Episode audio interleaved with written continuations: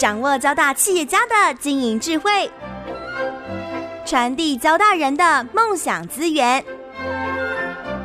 交大帮帮忙，帮您找出成功者的制胜之道。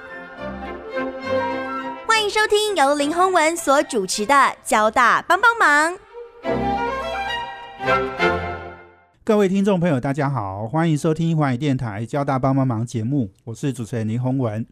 呃，有关哦这个银行哦这个呃的资讯系统哦，我想在过去呃这个很长一段时间，其实呃变化是相当的大哦。那呃这个我们今天呢呃为听众朋友邀请到哦是经历了整个我觉得是台湾的这个呃呃银行的这个整个 IT 整个的一个呃不断的。呃，更新不断的变革的过程哦，我想是资历最丰富的一位我们交大的校友了哦。他是我们张营的副总经理陈斌啊，陈副总。那他是我们交大技工七七级毕业，然后资讯工程所七九级毕业哦。那呃，所以呃，他是科班出身，但是呢，其实他在银行业的历练哦，呃，我刚刚讲了，在 IT 领域哦，他是相当的丰富哦。从最早期哈，我想应该说 Bank 零的时候哈。哎，他就参与了这个呃，进入交大读书哦，然后到银行呢，现在我们都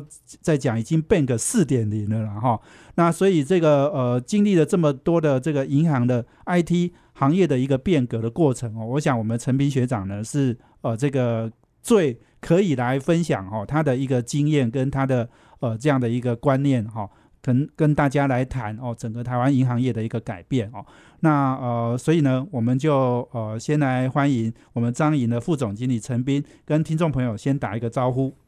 各位听众朋友，大家好，我叫陈斌哈。那我在。呃，交大是七十七年计算机工程系毕业哈，那呃七十九年资讯工程研究所毕业哈，那呃很荣幸今天来参加这个节目。是是，欢迎啊陈斌陈副总哦。哎，我我想哦，我们刚刚介绍陈斌啊陈副总的时候，我想说，呃，除了 IT 你的历练之外，其实他在张颖哦，哎也当过呃这个呃营业哦部门的呃这个主管。好，那这个经历其实也很重要，就是哎他是。呃，这个跟其他的银行的这样的一个同事哈，一样去历练哈，一样去做业务，一样去哎，这个呃找企业哦来呃做很多放款啊等等这样的一个工作哦，所以这个呃在银行的资历其实是非常完整哦，所以我我想是不是先请陈斌陈副总先来跟我们讲一下，就是说你从呃大学好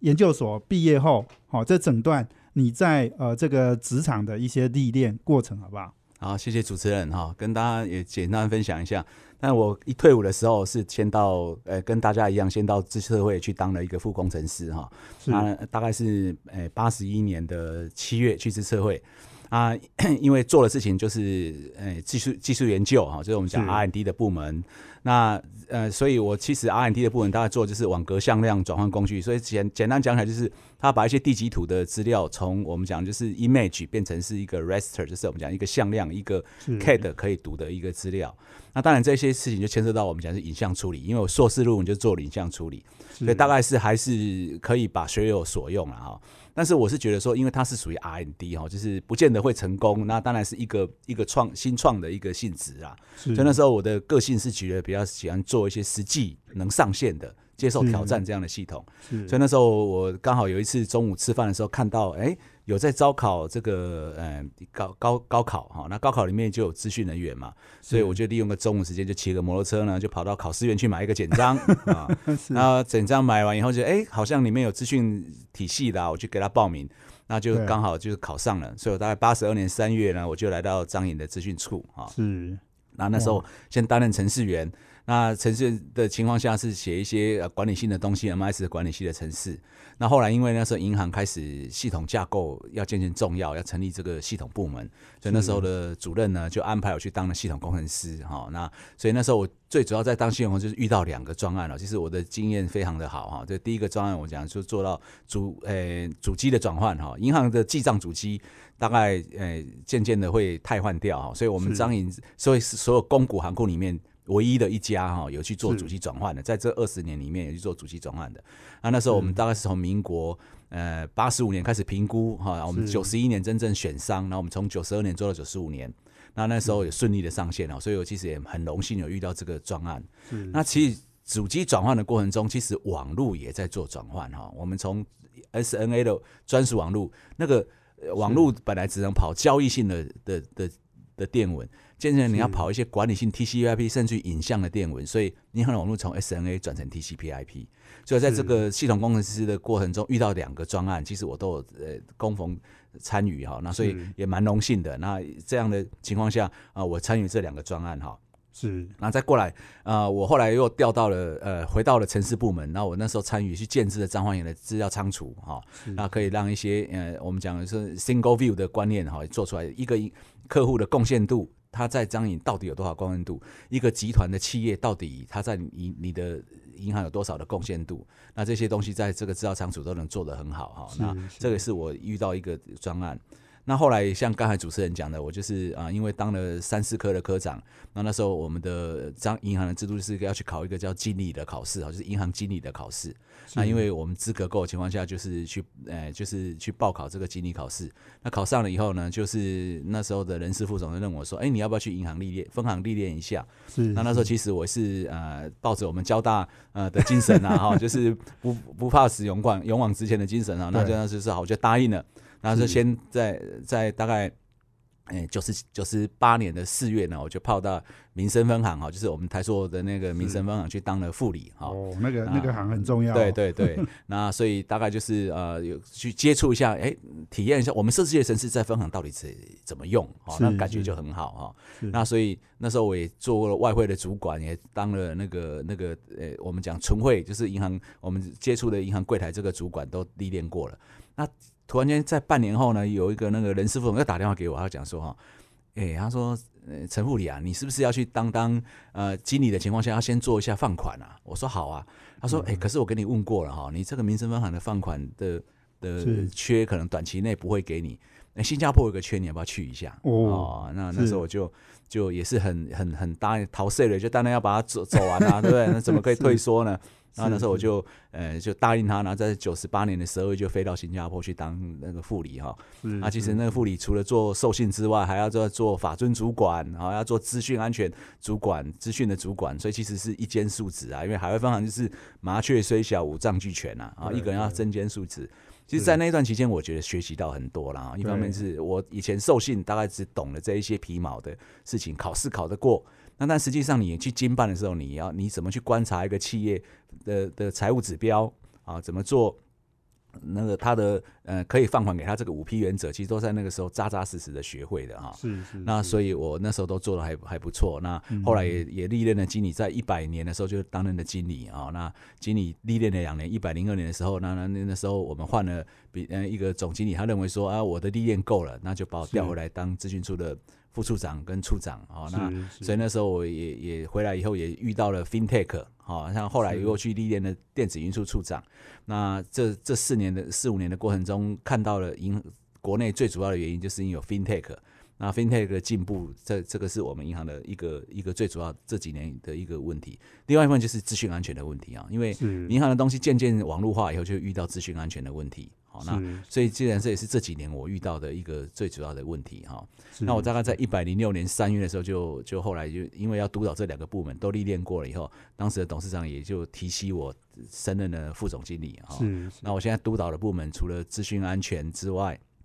哦，除了呃资讯部门资讯安全之呃资资讯安全之外，我也督导我我电子营运处的数金部门哈。那一方面我们是 General 的副总，所以我大概也去督导了风险管理啊，银行整个风险管理部门，那也呃去呃去做一些呃银行的风险控管的事情，不只是资讯安全，不会整个银行的风险控管也必须要督导。是。好，那我也也是一些边边做边学习，还有督导了我们的北一区的分行，五十四家的大概台北市的分行，大概是由我来督导，所以其实也是啊、呃要终身学习，是我们呃在当啊职察上呃不变的定理了哈，所以我们还是是必须要终身学习啊，是大概是是这样子。哎好好哇，所以这个我们非常谢谢我们张颖副总经理陈斌哦，陈副总哦，哎，在短短时间哦，把你嗯这个整个哎职场的历练哦，尤其是在张颖这段过程哦，我想是谈得非常的清楚。我们休息一下呢，等下再回来请陈斌陈副总哦，继续来跟我们分享。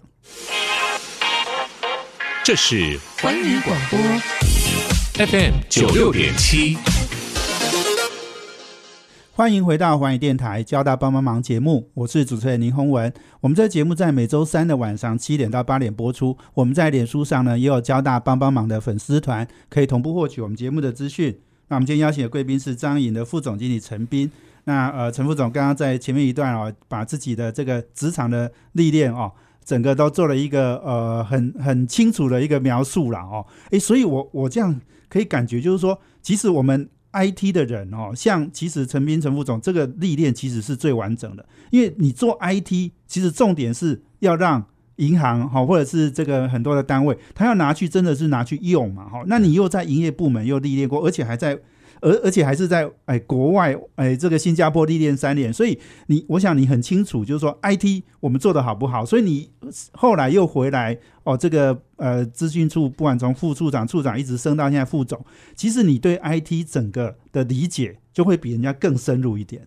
对，嘿，没有错哦，这个就是我们讲的是呃，我也很感谢张颖对我们的培育，然后一方面就是让我啊在资讯处长大。那一方面，其实银行的培育的的目标也是希望说，让银行的资讯室不要去做闭门造车的事情。是，所以基本上也期望说，你到了某个管理阶层以后，去分行历练一下，对，去接触一下分行，去了解一下分行的 operation 的情况是怎么样。是，那所以这样的希望再回到资讯出来的情况下呢，啊，才可以让银行的资讯业务呢，跟业务单位更接轨啊，无缝的接轨。那也真的感谢银行这样的安排。没错，没错。其实我我刚刚在听呃陈斌陈副总呃在谈这个整个张颖的一个资讯改革的过程哈，其实我也可以感觉就是说，哎，我们之前其实对张颖的了解是，张颖其实是在公公公银行库里面哈，其实在 IT 做的比较好的，哦，这个不敢当，出事出比较少了哈。是，那而且就是说这个在。呃，我们刚刚呃，这个陈陈斌陈副总有提到，就是说他在一个他经历了好几个重要的这个资讯的改转换嘛，哈。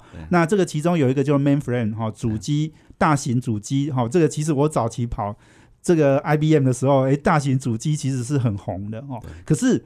张颖是。很早就呃去转换这个主大型主机的系统，要跟跟我们分享一下，说，哎，你你觉得在那个过程里面，为什么张颖会看到这样的一个很重要的趋势？然后，而且呃也在改革的过程里面也做得相当不错。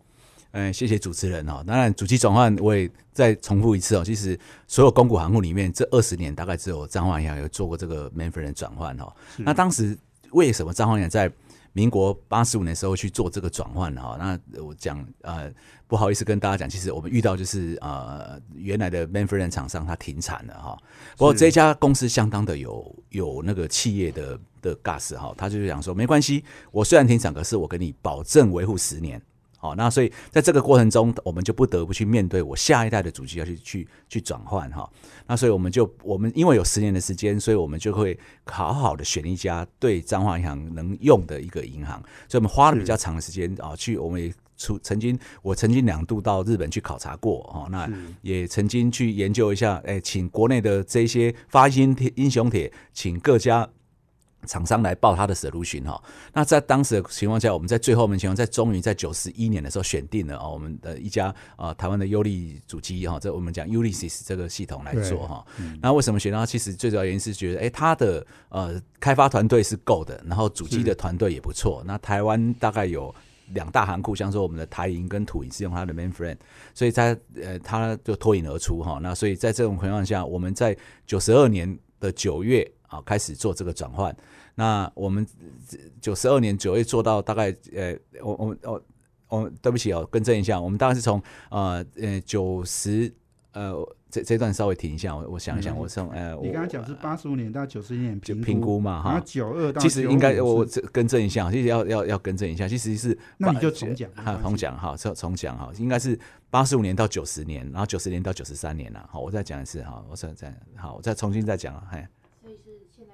哎，现在开始，好，好，大概介绍我们张颖的，呃，那个 main friend 的转换。我们是八十五年，因为有比较多的时间，我们是从八十五年到九十年做这个评估哈。那所以我们从 main friend 从九十年做到九十三年，哦，这三年的时间准时把它做完哈。那这个过程中，我们大概花了两年时间。我们张颖会成功的关键因素，其实有一个很重要的因素，就是我们讲分阶段的上线。好，那我们把啊，到九十二年的时候，先把外汇主机先上上去。那我们接下来我们在九十三年的时候，先上了跨行主机，好，我们讲对财经公司的跨行主机把它上上去。最后面我们在九十三年的九月才把整个 core banking 上上去。那这样的情况下，分阶段上的情况下，变数就变少了。那这样也让我们的主机转换顺利的完成哈，这个是我大概跟大家分享。是是哦，所以你刚刚讲就是说台银、土银是很早就已经用优利系统了，是是是，OK，所以他们并不需要转换嘛。对对对对，那我们是张银在做转换，OK。所以这个这个你你在这个过程里面你学到什么经验？当然，我们强调我们资讯一就是一一步一脚印呐哈。我刚才特别强调是说。切记哈，因为其实现在外面，我们前一段时间也看到啊，南山人寿一个系统转换的一些大的问题。其实我刚才还是跟大家回到一个原点哈。他啊，那时候他最主要问题，他想他是一个 Big Bang 的转换呢。我们看那个报纸上面看到，一阶段就全部把系统全部转上去。对。然后这个是一个最大的问题哦。那所以我们张颖大概是用分阶段，赶快跟大家介绍，我们分三阶段上线，这个是我们一个最大啊一个关键因素哈。那第二个问题，我是觉得啊，从这个。呃，案例又可以看到出来，我们要做的是一个，其实很重要，是我们要做的是充分的测试。好，那这个部分就是我们张营那时候，甚至在利用六个礼拜的礼拜天，请全行的人出来打昨天的船票，今天拿来打看看会不会合。那这基本上大家知道说，这个是一个很大的工程，所以要拿到总经理就下令所有分行礼拜礼拜天出来。啊，有连续六个礼拜，礼拜礼拜天，然后大概出来一天的情况下来测试主机系统。我相信这样的情况下会才会让你的呃系统转换是更顺利的哈。所以这个两个因素也跟大家分享，说要充分的测试，要就要分阶段上线啊。这个是我们在那个呃案例所学习到的经验。是，对对对呀。所以这个我觉得主机系统的转换其实是呃这个张颖很重要的一个改变嘛哈。那其实你刚刚也提到说，一还有好几个。哦，重要的，包括后来好像也有这个所谓的呃报表管理系统，是不是？那也是一个重要的你们的一个转换。对，那一方面也跟各位呃分享哈，刚才讲了呃银行的最一个最主要是记账系统，再过来我们讲的是管理性系统哈。那从早我们讲银行其实要建这个管理系统，包含像说我们的报表管理系统哈。那这个就是啊，把银行所有的历史资料啊，必须要把它存到。啊，我们的那个所谓这个报表系统上面去哈，那其实你你一个一个客户突然间二十年后他拿着二十年前的存折来讲说我要来领钱，那如果你你没有这个记账系统里面，如果已经记录他已经结清了。你只看到说，哎，他已经结清了，但你要拿证据给客户看，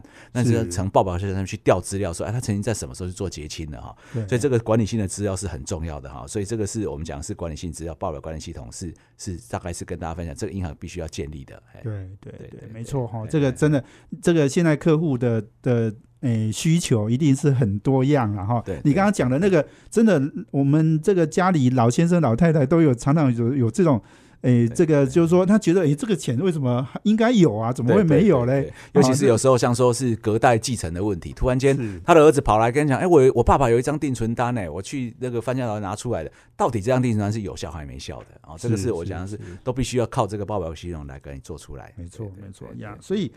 啊，我们我们刚刚也其实陈斌陈副总刚刚也提到，就是说哦，从 bank。哎，零了哈，你我我想你刚刚在讲，就是说你在念交大的时候，那时候哎，这个应该是 Bank 零哈，对，现在已经到 Bank 四点零了呢，是是是，所以这个这个整个过程你都经历过了，对对对，嘿，也跟诶各位听众分享哈，那我们讲一下，我常常也跟。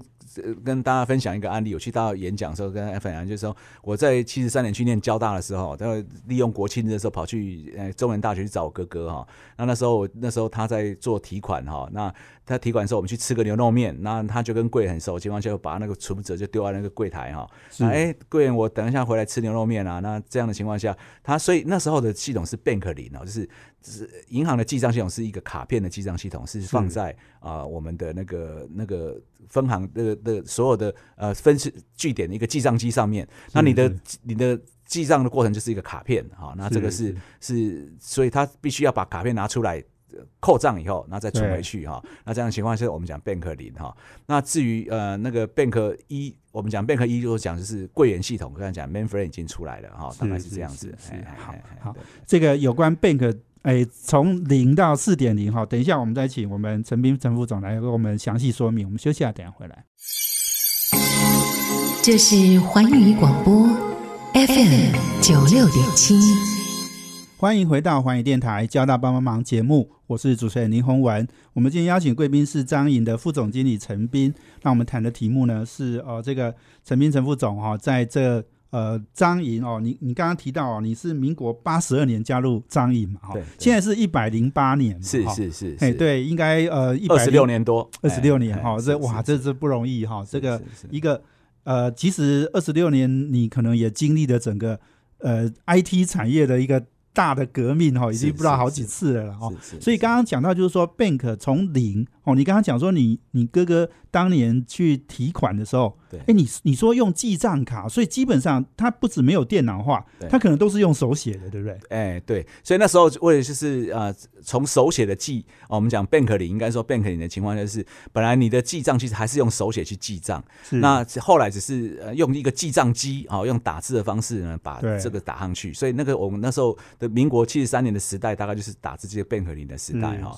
那继续跟呃所有听众分享我们整个贝壳四点零的过程哈。那所以针对这些没效率的东西，而且银行每个营业据点，万一那个火烧了以后，它的账卡怎么办呢？怎么做备援呢？那其实是有风险的。所以银行做后来做的讲是连线交易，说柜员的交易基本上打下去了以后，直接会拿到资讯中心来做记账。我们讲贝壳一就讲把账务系统整个电脑化，所以连线化掉了哈。所以讲贝壳一的的做，那这个过程。大概在我念交大三年级的时候开始，银行开始做哈。我们张华也大概民国七十五年，这个都已经做好了哈。那大概是也是我大三的那一年是七十五年，大家都做好了。那我们讲 Bank 已经已经成熟了以后，接下来我们讲的 Bank 二就是我们 ATM 出来了，就是它是一些简单的交易呢，不要再到柜台去烦柜员了，那减少人力，一台。几十万的 ATM 来取代一个柜员不是很好吗？那一些可以做存款、提款、简单转账的动作，就不要再到柜员去烦了，就到柜员机来。甚至于我们讲语音银行，那时候讲，哎，你打一个呃客服专线，然后他就跟你讲，呃，转账请按一，查询请按二啊，这个讲，这都是希望你在家里就可以去做这些服务啊。那我们讲 Bank 二点零就应运而生哈。那这个大概发展到了民国九十年以后，Internet 出来了。是银行进入了 Bank 三点零的时代，那三呢就是呃把银行的服务放到 Internet 上面去，我们讲的时候网络银行就出现了啊。那这一部分呢啊，所以银行在上面做了一些呃所有的交易，大概都放上去了。像你可以在上面做理财，可以做基金的交易啊，就是做下单。那不要再到呃我们的银行的柜台去做这个基金的下单这些理财的事情。那所以这个我们 Bank 三点零也成熟了。最后面在民国一百年以后，渐渐的手机。智慧型手机出来了，我们讲变个四点零就来了，那所有的交易就渐渐渐的成 A P P 化了，那直接在你的手机上面按 A P P 就可以做交易哈，甚至于我们最近的流行到了民国一百零零六一百年出 A P I 出来了，那什么叫 A P I 呢？讲讲就是 Open A P I 是就是啊银行提供这些 Application Interface 哈跟业者来合作，那我举两个例子。像说我们呃马街医院诶跟我们彰化园合作，早期呢，如果你要做这看完病以后去做挂呃去缴费的情况下，你要抽号码牌，然后缴完费以后，接下来去拿一个这个呃领药的号码，再到号药局去拿药。那现在如果我们跟马街医合作以后呢，基本上你挂完号以后，你直接可能 A P P 上面做缴费，从马街医院 A P P 做缴费，那张颖就提供这个后面的金流服务，让他你到去，即使你去拿华南银行的库头去扣扣款也可以。那啊，你跨行的卡片都可以做交易，哎，不一定要张颖。那扣完款以后，接上 A P 他的马街医院介绍这个扣款成功信息以后，直接就把那个取号，那个我们讲的就是那个药号，然后就给你讲你是药号是两百五十号，你就直接去做呃做。这个取药的动作就不用再到柜台去做缴费哈，这个完全便利化了。那我们也跟莱尔富完成了这个 A P P 的缴费。那你去来，你登录莱尔富 A P P，你就可以啊去上面缴任何银行的信，呃，有五家银行跟他合作，第一阶段是五家银行的合作的情况下去做他的信用卡的的缴费，那就不用再到我们讲拿着现金再拿到我们的呃莱尔富去做缴费这个事情哈。那所以东西都上网了啊，这是我们讲最新 Bank 四零的一个趋势。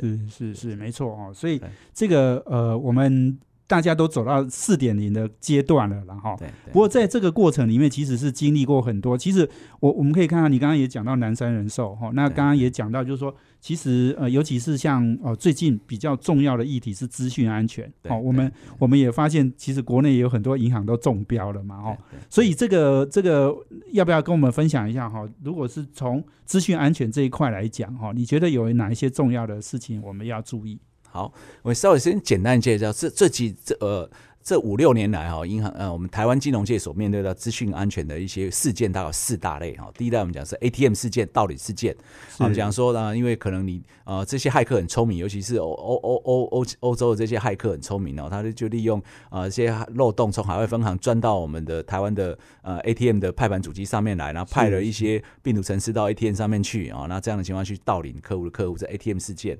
第二我们讲是 DDoS 事件啊，这些呢勒索网络勒索，他来勒索你呃这些。金融机构说：“哎，你给我一些比特币啊，不给的话，我就让你的网络瘫痪掉。”我们讲 DDoS 攻击哈。那第三个讲是 Sweet 事件的道理哈，这样说，我们像说我们印度的孟加拉银行哈，那我们台湾有某家银行发生一样的问题，突然间像我们的那个孟加拉的央行曾经在纽约户头被倒转了，那他为什么发现呢？其实他本来不知道，是因为有一个电文。打错字了，那变成被退回来了。那银行才发现说：“哎，我没有转这个钱，被被盗走了。”这是属于的事件的道理哈。那我们国内也曾经发生一样的问题哈。那最后我们讲各自外泄啊。那当然，我们欧美这些银行，呃，有一些像说我们 Capital One 也发生自己好几百万笔的。资讯外泄哈，那我们台湾也曾经有一些呃银行不小心有意无意的，像说无意的部分，像说你不小心把一些客户的资料放到 Internet 上面去让人家查询，那不让人家客户就当漏下去了哈，这是无意的。那有意像是有些员工可能不是很好的员工，可能拿些东西去倒卖啊，这个是我们讲都是资讯安全的问题哈。那针对这个问题，其实我们银行最近啊也做了大概四点的一些调整哈。那这个也是银行要与时俱进嘛，所以大概最我用四点跟大家分享。第一个是啊组织的调整哈。那我们。啊，我们顾立雄主委非常的好，非常重视这个问题，所以他针针对这个资产规模在一兆以上的这些银行呢，都必须成立一个独立的治安部门。那成立这个三道防线呢，我们想第一道防线就是呃，营业单位跟资讯处是属于第一道，你要好好的把资讯安全做好。是。那所有的治安的事情就交给第二道防线，我们讲资讯安全部门来做这些政策、这些监控就交给他来做。那第三道防线是稽核处，他定期去分行看，而。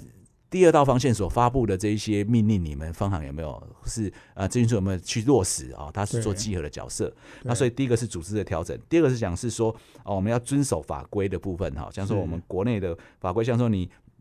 我们必须要做定期的安全的检测，哈，那我们像说我们呃记账性的系统，一年都要做一次资讯安全，而且要请专业的会计师这些来认证，哈，你你是安全是够的，哈。那第这个是我，你要去 follow 所有的国内的法规，那啊，甚至于你要去做那个渗透测试，有一个 SOP，你要去怎么去做这个渗透测试，哈。那国外的法规，像说我们要去 follow 这个欧盟的 GDP 啊，啊，你要 follow 人家，因为我们是国际性的银行，你在伦敦有设点，就要 follow 欧盟的这个 GDP 啊，这些。各自的保护，你在纽约分行，你就要呃遵守他的 Part 五百啊，这他的资讯安全的规定啊，这我们叫法规的部分，我们必须要遵守。那接下来就是我们讲的要做的，就是防御工程的部分哈。那这一些我刚才讲是，你这么多治安漏洞，你就要变成你要做社交工程啊，定期去做社交工程。那你要做这个账号的呃最高权限，你把它收回来啊。那这个像说你你刚才讲那个那个盗领事件一样，如果你的 ATM 主机现在重要的主机，你的 root 的这 password 都收回来，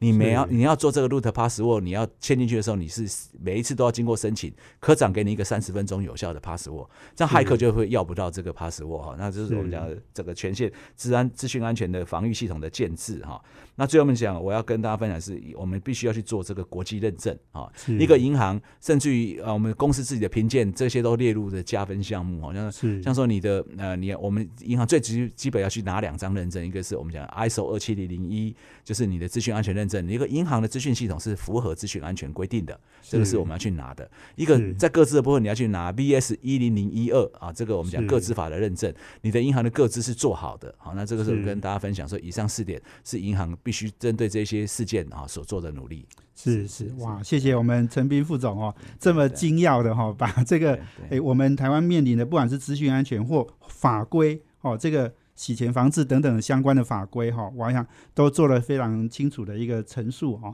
那我们休息完了，等一下再回来请陈斌陈副总哈，继续来跟我们分享哦。我想我下一段我们要请教他哦，就是包括呃，不管是呃这个数位转型哈这样的一个议题，或者是我们陈副总哈在这个 IT 产业哈改变这么剧烈的一个环境里面他的学习，我们休息下，等下回来。这是环宇广播。FM 九六点七，欢迎回到环宇电台交大帮帮忙节目，我是主持人林宏也林宏文。我们今天呃这个邀请贵宾呢是张营的副总经理陈斌。那我们谈的题目呢是呃这个整个台湾在呃银金融业哦呃这个的 IT 资讯等等的一个很重要的一个转换哦。那我想我们陈斌陈副总是这个恭逢其盛，也是参与其中非常重要的一个呃见证的人呐哦。那呃刚刚其实。呃，陈副总讲到了好几个哦，包括资讯安全跟这个法规哦，有没有合规的这个议题哦？我想我们台湾真的发生过很多，像呃刚刚讲到 ATM 那个一银哈，曾经被盗领很多钱嘛哦。那另外你刚刚讲 DDoS 这个可能是很多银行都面临的，骇客来跟你要两个比特币啊，不然呢就要让你的资讯瘫痪。哦，那你刚刚讲的 Sweet 这个哈，孟加拉银行，那台湾也有远东银行嘛哦。那资料外泄呢，不管玉山，不管中信银行还有台信银行，过去也都发生过哦。那你刚刚讲到这个洗钱防治这个法规这样的一个有没有合规的问题？我们兆丰银行曾经哇被美国罚了很多钱哦。所以这个其实呃真的金融业，我想呃没有碰到问题其实是不可能的啦哈。但是怎么样解决，我觉得其实是重点哦。所以刚刚其实。呃呃，陈明陈副总也讲到了很多你的呃，在整个 IT 产业的一个改呃转变的过程里面的一些，要不要再跟我们帮我们归纳一下？就是说张颖在这个过程学习到的，还有您个人的一些经验分享，好不好？好，也谢谢主持人然后那大概啊，今也也想要说在呃。张颖的这一段二十几年的过程中，其实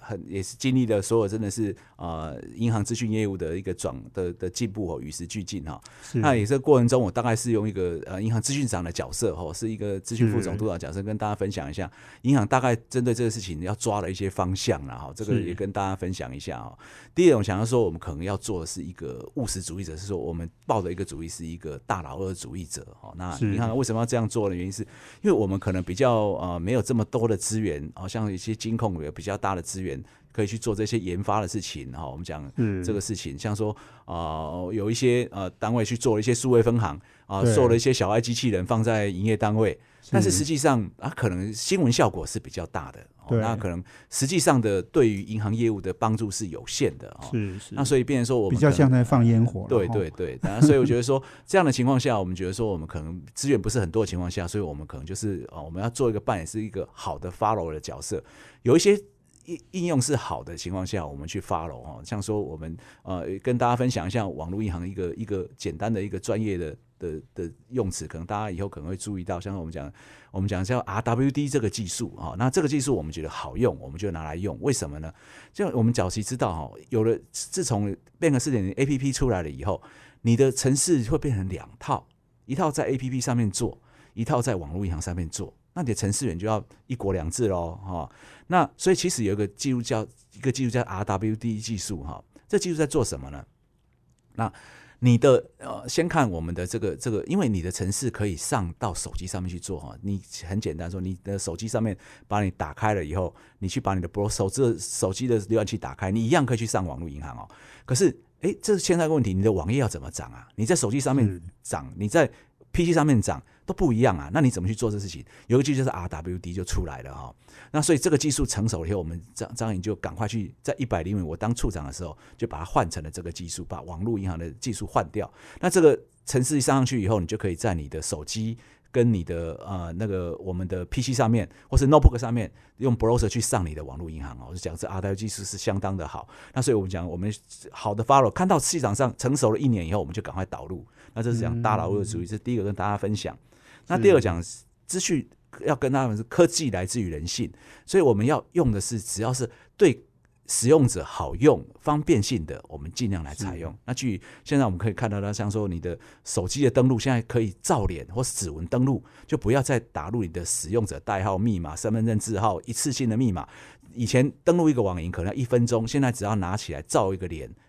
或是按个指纹你就登录进去，科技来自于人性，所以这样的情况下，我们要渐渐的来用哈，要优先来用。那第三个讲是说，要跟大家分享是，我们还是要记得要持续的吸收新资哈，与时俱进哈。那就我跟大家分享哈，像说我们很简单，像我刚进银行的时候，当程序员，哎，写管理系程是用 Fast Pro 去写，可是 Fast Pro 隔几年就没有用，就变成是啊，我们讲是 VB，那 VB 隔几年又变成打 Net，好，那所以我们必须要让这个呃。平台永续经营的情况，因为银行要经营是百年经营哦，永续经营的，所以必须要持续的更新你的系统。这第三个原则是要与时俱进哈。是那最后一个跟大家分享，就是银行的资讯部门要取得，最主要是全体员工的支持，尤其是我们的呃老板、董事会的支持哈。对，因为对当然啊、呃老板这些资讯科，尤其是 fintech 的投资，有可能投资下去，效益分析是做不大出来的。是但是，所以我们要知道，有一次，呃，我也曾经跟在董事会上面跟董事报告说，啊，我们做一些 fintech 的投资去，最主要一个最大的效益是什么？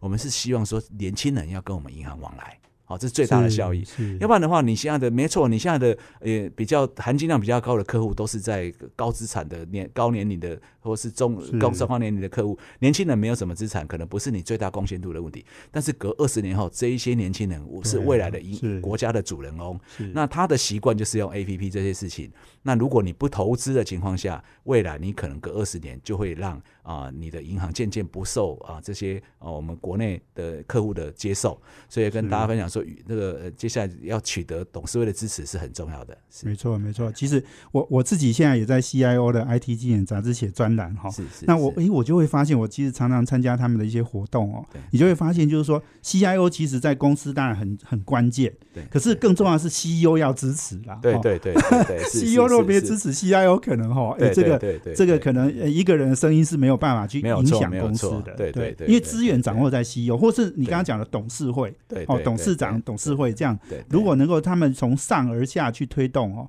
这个事情才会成。对对对对，所以一定以上四个人就是呃，跟大家分享说，一个银行就是我们这经营一个银行的 C，我用 CIO 的角色或是资讯副总跟跟大家分享，就是那四个原则呢，就是呃，在最后跟大家做，就像说啊、呃你要大老二主义者，就是做一个好的 follow 主义哈，就是是不要去做放烟火这些事情。那第二个就就是说，我们是科技来自于人性，然后要设计好的亲民的这些啊、使用者界面，让使用者来使用。第三个要让你的呃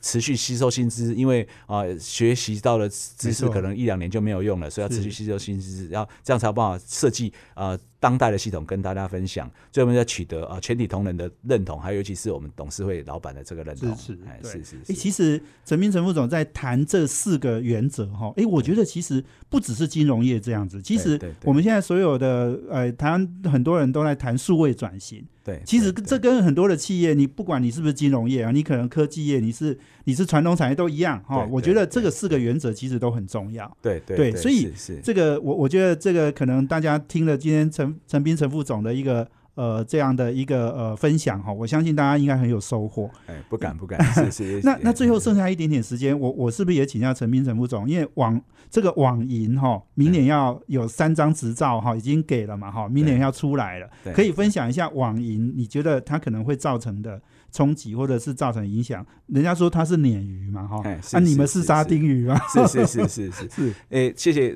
呃那个主持人给我这机会稍微介，就是纯网银基本上是一个很好的一个构想，然后它的最大特色就是它没有营业据点，那所以它成本比较低，哈，这是它的优势。那基本上它可以用最新的科技来吸引年轻人，在网络上就开户了，可以做放款了。但是啊，我们知道说它的呃当然弱势啊，就是可能它必须要用比较呃这个大的成本来做资讯安全这个事情哈，尤其这个事情是比较大的一个问题。还有它一个比较大的问题就是说，因为它没有这个营业据点了，所以它的很多事情呢都可能必须要啊、靠。呃，外面的架构来支持，像说我们一个最近，呃，我们的那个那个系统很很出名的，就是我们的那个呃，我们的那新展银行啊，他说他把 ATM 全部废掉，那其实存网银的 ATM 也要靠跨行系统啊，哈，那这个基本上它要靠其他的这个资讯环境支撑你哈，这也是它的一个一个一个问题。那所以存网银的瓶颈可能会出现在资讯安全，然后它必须要。在这个金融环境上依赖别人，在这个区域生存哈，那它当然优势就我刚才讲的，它的优势就是它的成本低啊，它可以用比较高的利率，它把回馈它可能用比较高的利率来回馈给消费者啊，比较低的放款利率给消费者，这是它的优势。是是是所以因为呃这个呃二零二零年哈，我们讲存款营才会，而且可能还要下半年哈才会出来了哈，所以这个我们还值得观察哦。不过我想非常重要，我们这个张营哦，呃，这个在过去这几年哈，我们公股。行库里面哈是资优生哈，所以我们也非常谢谢我们副总经理陈斌陈副总哈，呃做了这么大一个贡献。今天非常谢谢你的分享，谢谢。哎，谢谢主持人，谢谢各位听众，谢谢。是，也谢谢我们听众朋友收听，我们交大帮帮忙，要帮大家的忙，我们下周见，谢谢，拜拜，好谢谢各。位，环宇广播 FM 九六点七。